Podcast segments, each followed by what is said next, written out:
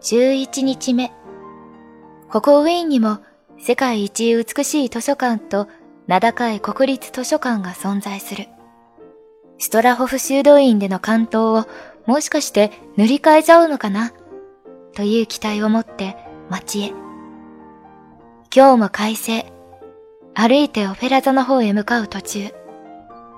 緑いっぱいの広々とした公園を通りかかり、涼しげな木漏れ日に引き寄せられて寄り道。モーザルト像のあるブルク公園。平日の昼間だというのに、芝生に寝転がって読書をする人たちがあちこちにいる。いいなカラッとした空気。本当に気持ちがいい。私もベンチに腰掛けてしばらく本を読むことにした。いつも本屋さんに行くと、ついテンションが上がってしまって、あれもこれもってどんどん手に取って、いっぺんに10冊以上買い込むこともしばしば。でも、結局そんなに読む時間が取れなくて、どんどん本棚に未読の本が増えていくことになる。せっかくの休暇だから、本当は溜まってた本を一気に読んでしまいたいところだけど、さすがに全部をカバンに入れて持ってくるわけにはいかず、薄めのものを2冊だけ選んで日本から持ってきていた。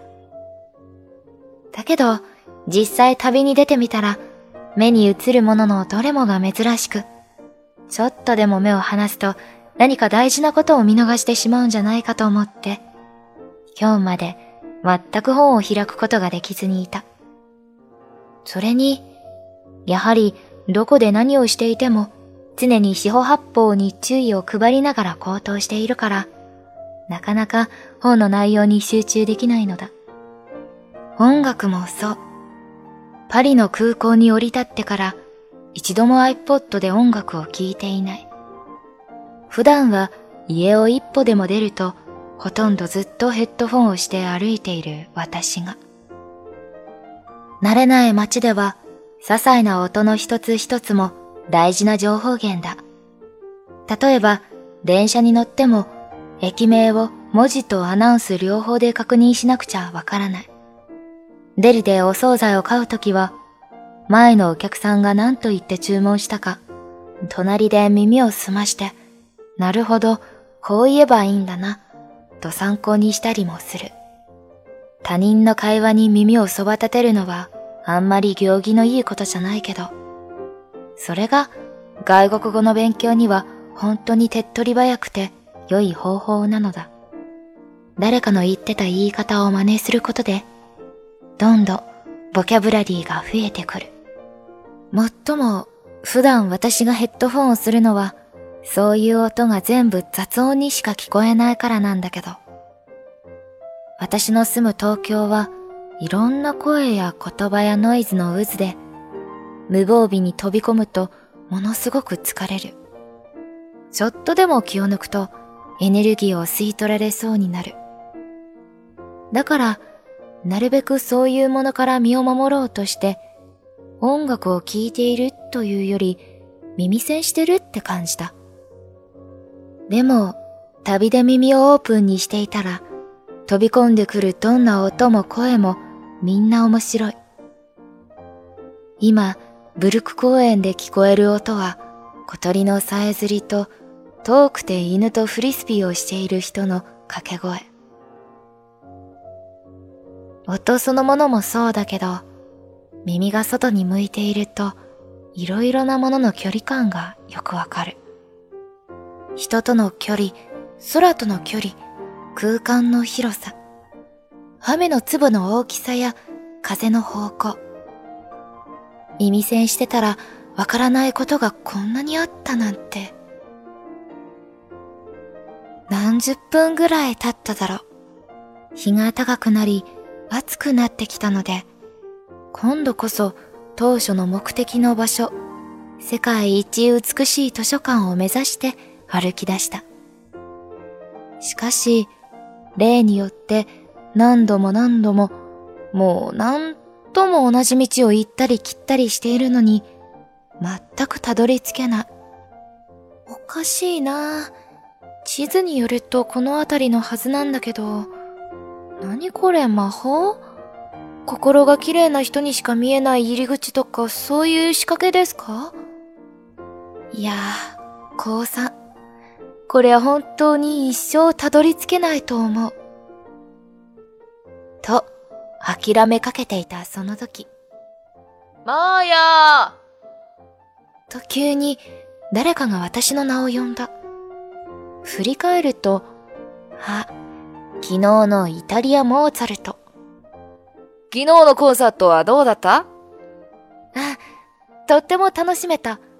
どうもありがとう。よかった。で、今日の夜はどう？ディナーでも一緒に。いやいや、だから今日も無理だってば。なんで？一人で食べるより誰かと一緒の方が美味しいよ。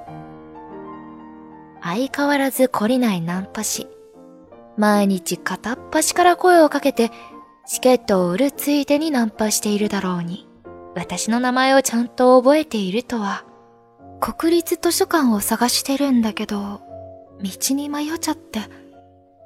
ああ、このすぐ近くだよ。一緒に行ってあげる。え？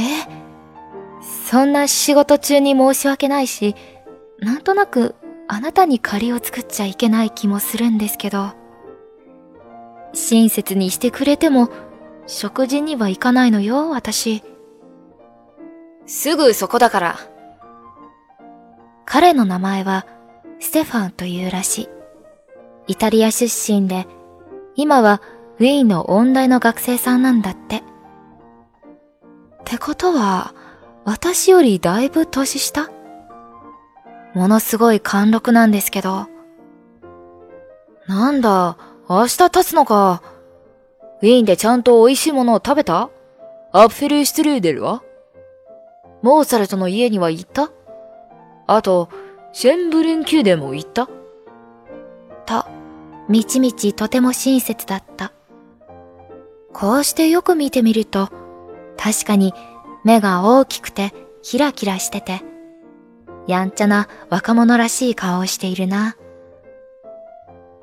図書館は本当にすぐそばで、さっきからうろうろしていた道沿いにあった。なんでこんなにわかりやすい場所に気づかないのだろうか、私は。じゃあ、ウィーン最後の日を楽しんで。もし気が変わったら、僕はオペラ座の前で7時までチケットを打ってるから、いつでも来てね。思いのほか、爽やかな好青年といった感じで手を振って、ステファンは仕事へ戻っていった。うん。いい子だったな。国立図書館は、そのキャッチフレーズ通り、いかにも美しかった。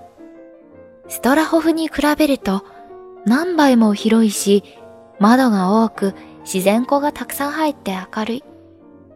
今回は中まで入って見学することができたから、本棚の本もすぐ目の前で眺めることができた。やはり天井にはフレスコ画があり、天球儀も並んでる。膨大な数の本の独特な匂いもする。でも、なんていうか、こっちの方がすごく垢抜けていると思った。いいな、本のために作られた空間。でも、個人的な好みで言えば、プラハの哲学の間の方がずっと好きだった。ひそやかで奥ゆかしくて。夕ご飯はケバブ。2.9ユーロ。うまい。さあ、明日はベネチア行きの夜行列車だ。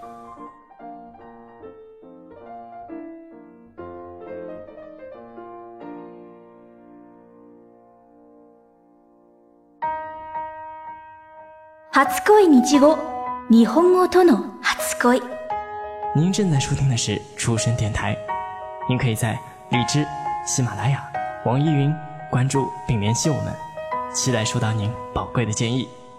同时欢迎关注“出生日语”微信公众号及新浪微博，了解日本资讯，学习日语知识。出生日语，成就你的日语梦。